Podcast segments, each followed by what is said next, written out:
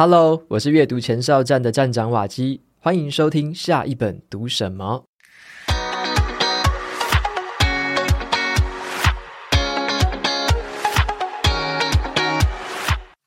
你有没有想过，如果人生的终点来临的时候，你的口袋里面的钱还是满满的，那这些钱还有什么意义呢？最近啊，我读完了一本令我印象深刻的理财书，哈，叫做《别把你的钱留到死》。这本书呢，挑战了我们对于金钱还有人生观的传统看法。他提出了一个很大胆，可是富有启发性的理财哲学，非常值得一读。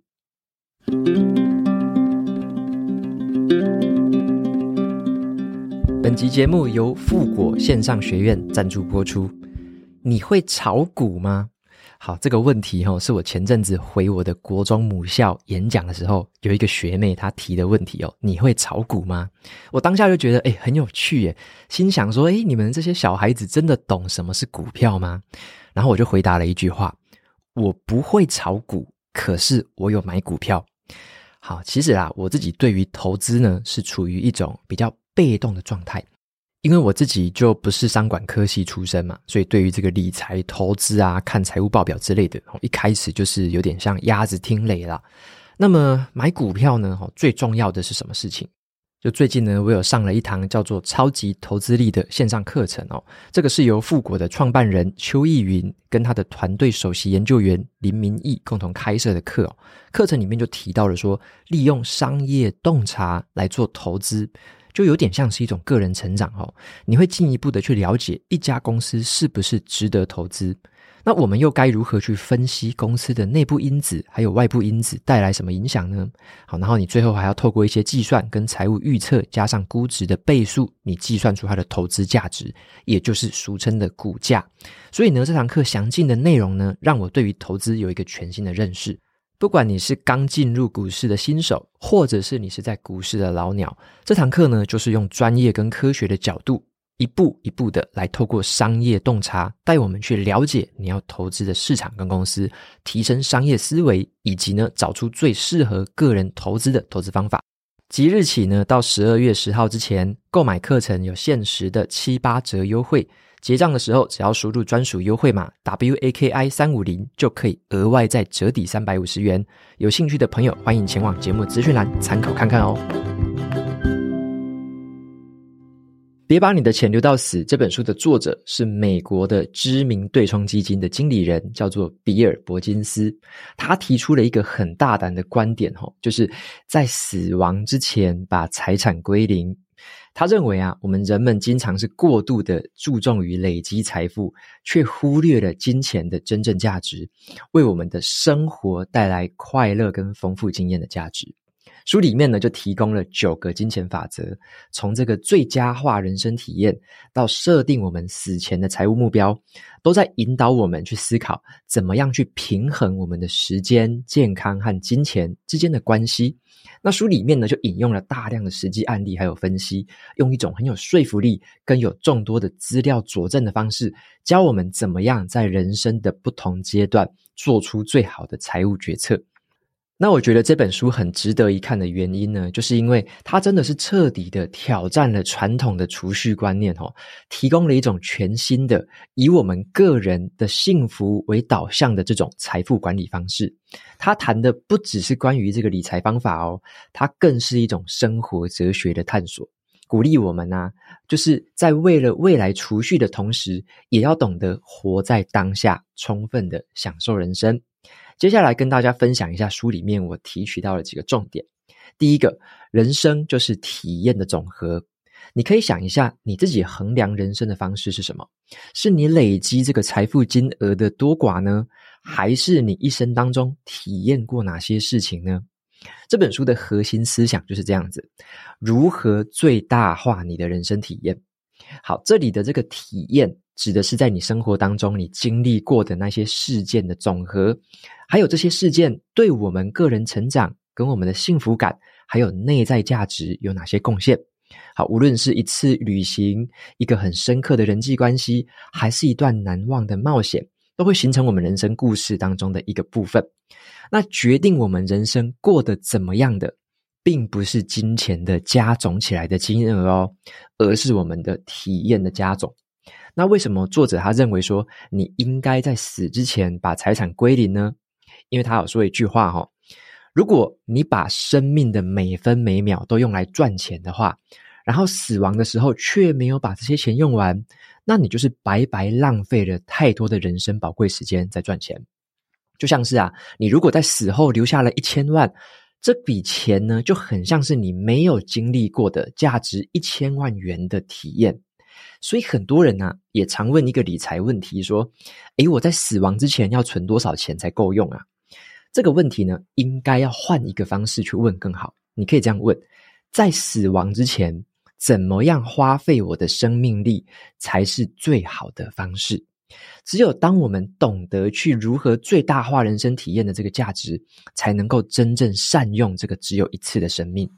例如说啊。一个人他很有可能呢，选择说：“诶，我暂时放下手边的工作，去进行一次环球旅行。”这样的决定在传统的理财观念看起来好像很不明智，可是从人生体验的角度来看，这次的旅行可能提供了他一个难以计量的这个价值，也就是呢，他体验到新的文化、自我发现，还有那些宝贵的回忆。作者他不断强调最大化整体人生的满足感。意思就是你要专注在最大化自己人生的快乐圆满，而不是只是想着最大化那个财富的数字。但是你可能会想说，哦，这个年纪老了之后该怎么办？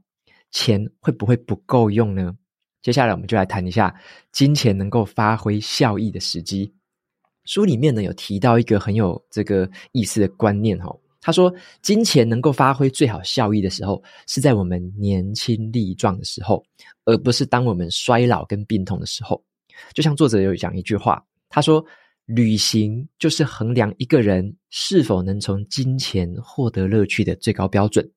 因为旅行需要时间、金钱还有健康。”哦，虽然这句话听起来好像很合理哦，可是大部分的人不是这样花钱的哦。书本里面有提到一个很重要的数据哦。随着我们年龄的增长，我们人们其实是减少了支出。美国的这个消费者支出调查显示了一个数字，即使呢老年人的这个医疗开销是增加的，可是他们的整体支出还是呈现一个下降的趋势，因为他们的食衣娱乐那些费用下降的更多。数据更显示说呢，很多人在晚年的时候呢是过度节俭，可能是存了过多的钱，而没有充分利用这些资源来提高他们自己跟别人的生活品质。举例来说，一个即将退休的人呢，他可能已经有了足够的储蓄，可以去旅行，可以享受美食，或是参加有趣的活动。可是他有可能会去担心未来的医疗费用，而选择先不要这么做。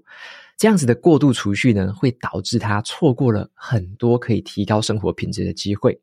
这个现象呢，也常常发生在我们生活周遭的老一辈的身上哦。你会发现，很多人他们累积了大半辈子的财富，可是呢，生活品质跟他们日常的感受跟心情，却不见得有什么样的改善。很多人呢，努力存钱的原因，也来自于这个对于未来健康的担忧啦。作者他说呢。他们很容易在身体健康、活力十足的时候，去放弃自己人生的美好时光，就只为了说自己在生病的不能动的时候，可以有一些些钱，可以多延长几周的寿命。然而，这个数据指出，哈，如果你要用到那些真的是最昂贵、最好的医疗照护，大部分的人存的钱，其实你再怎么存都是不够的。而且呢，你能够真正的活着，跟你能够维持生命迹象。那可是天差地别啊！作者他比较倾向把钱用在前一个，就是真正活着。他不想要说自己努力的这个预防性的储蓄，就只是为了靠呼吸器多活几个月而已。他就说呢，不要过度的牺牲自己年轻少壮的美好岁月，就只为了在生命的尾声多活一小段时间。相反的呢，他说把这些钱花在这个维持健康跟预防疾病，会比你花在维持生命迹象来得更聪明。为了维持身体健康呢，您的每一分钱呢就会花得很有效益。像是啊，定期的健康检查、各种的运动活动，花费在健康饮食跟营养计划上面。那关于这个健康照护跟你在晚年的时候担心没有钱花的问题，书里面也提到了长期看护险，还有年金保险这些财务规划的工具。这些工具都可以帮助我们在早期更自由地使用我们的储蓄，可以享受生活，而不是把所有的资金都只是保留到这个生命的尾声哦。再来呢，我想要分享的下一个重点叫做遗产规划跟赠与的时效性。好，书里面就提出了对于传统遗产分配方式的这个一个质疑跟挑战哦。他都提倡说，在人生的早期阶段就要进行财产的分配。这个方法不但可以增强了这个财富的即时影响力，也提高了对于个人跟社会的整体贡献。好，我们来谈一下将财产提早分配给子女来当例子好了。一个父母呢，他可能会选择在这个孩子处于教育阶段，或者是刚开始这个职业生涯的时候，就提供经济支持，或是给他们一些资金当做礼物。这样子的提前分配，可以在孩子最需要这笔资金的时候，提前提供帮助。然后呢，能够在他们年轻有活力的时候，而且有更多机会的时候，利用这笔钱改善生活品质。相比之下，如果等到父母过世之后才得到遗产，这笔钱对于孩子的生活影响可能就大大降低了。如果你仍然坚持说你死后才要给财产的话，好，通常来说，孩子得到的时间都已经太晚了。好，所谓的太晚是超过了人生体验的那个高峰期。好，举这个数字来说好了，美国联准会有一个调查，不管是哪一个收入族群哦，最多最多的那个遗产继承者，他们得到遗产的年龄平均是落在六十岁左右。因为啊，一般人常见的寿命就是八十岁嘛，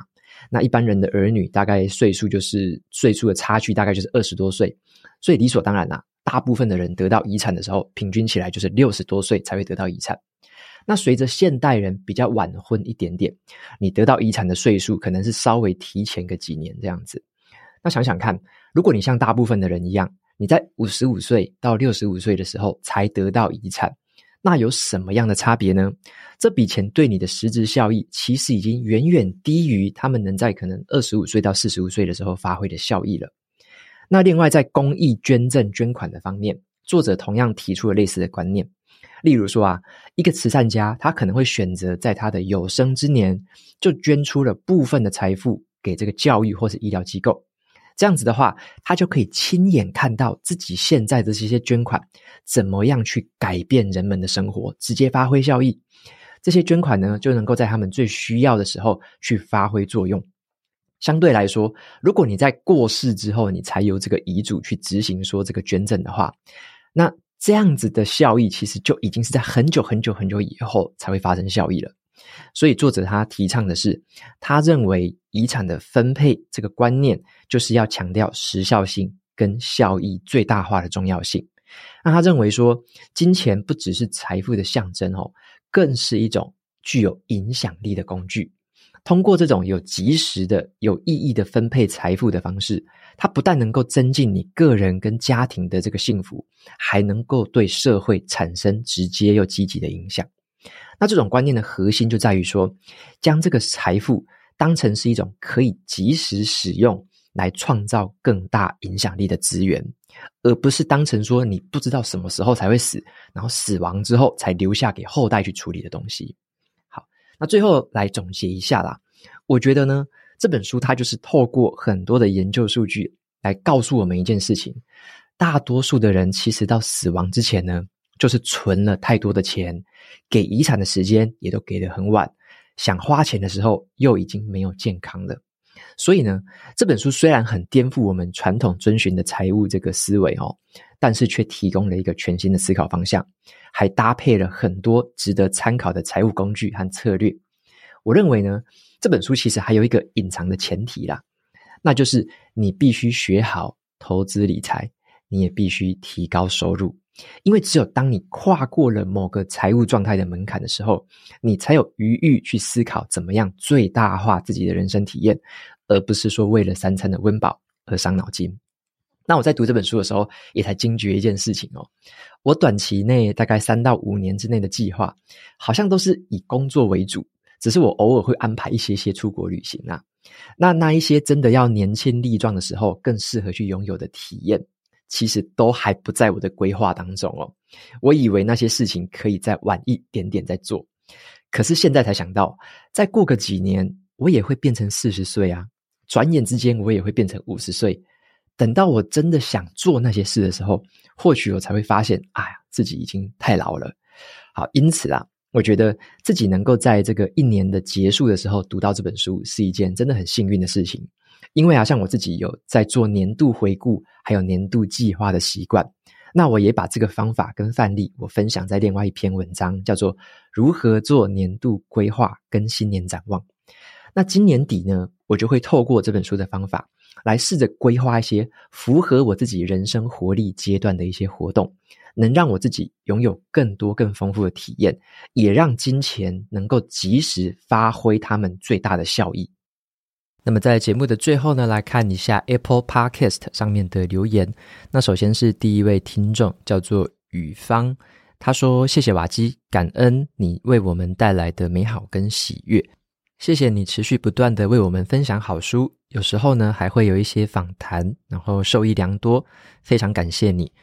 OK，谢谢雨芳的这个留言哦。然后有提到的访谈，其实就是我最近这半年来一直在尝试的一个新的模式啊。然后呢，我也发现说，诶，自己在访谈跟我的访纲的准备啊，还有跟那个来宾的对谈方面。好像都还有一些地方可以再改善，或者说再去做调整的，所以我最近也去找了一些之前看过的书，或者是一些新的书，然后是谈说怎么样做一个好的提问，怎么样做一个好的采访，这之类的啦，就是也试着当一个嗯可以。更好的引导出来宾，然后让他们可以讲出更多智慧、更多好料的这个这个问答方式就对了。所以也在持续的练习一下我的提问力，然后我也在思考说，诶，有一些问题啊，要怎么样设计比较容易引导出这个有趣的答案之类的。好，所以说如果大家有看到相关的，或者说诶觉得说有哪几本书，或者是有什么资料很值得参考。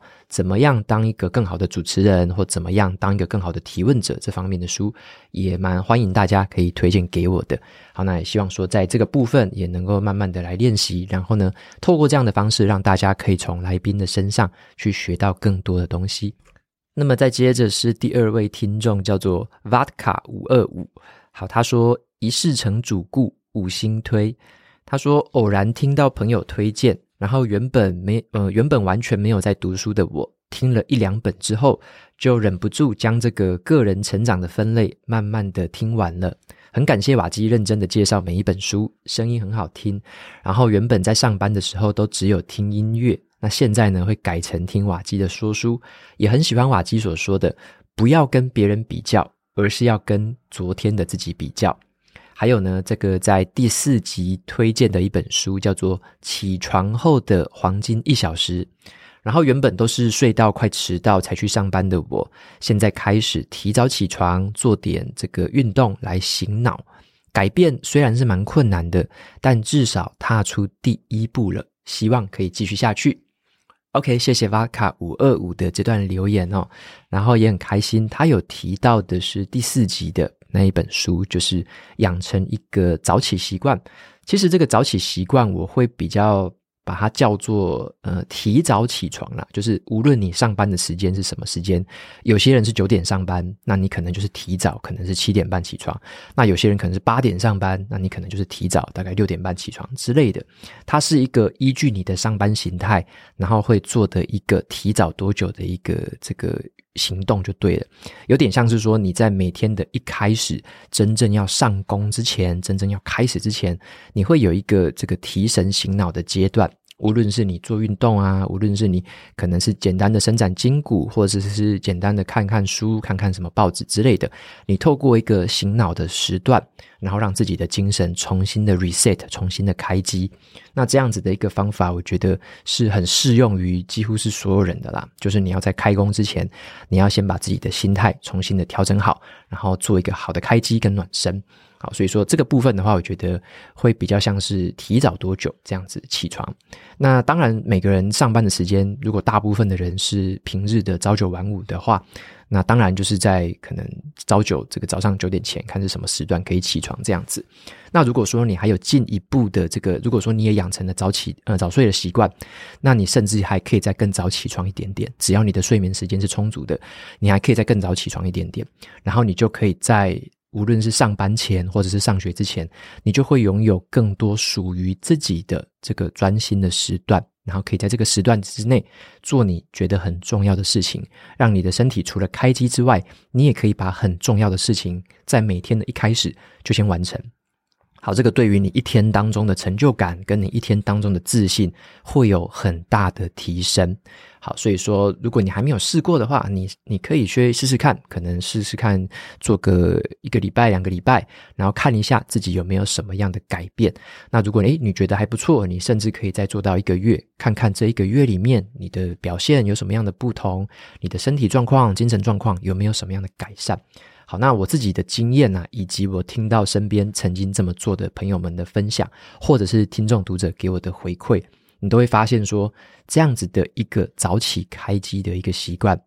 对于生活品质跟你的工作状态，真的是有巨大的改善。好，所以说，如果你还没有试过，你还没有养成这个习惯，或者说你之前曾经放弃了，因为什么样理由放弃的话，你也可以找一下诶第四集，或者说其他的书之类的来看一下，说怎么样去做，为什么要这么做，然后有没有什么方法可以试着再调整看看，真的去试试看啊，你会发现有很大很大的不同。好，那这个就是非常谢谢这位听众的留言跟提到这一集的节目，好，非常谢谢你。OK，那节目到这边就进到了尾声。如果你喜欢今天的内容，欢迎订阅下一本读什么。你也可以订阅我的免费电子报，每周收到最新的读书心得，还有好书金句。我们就下次见喽，拜拜。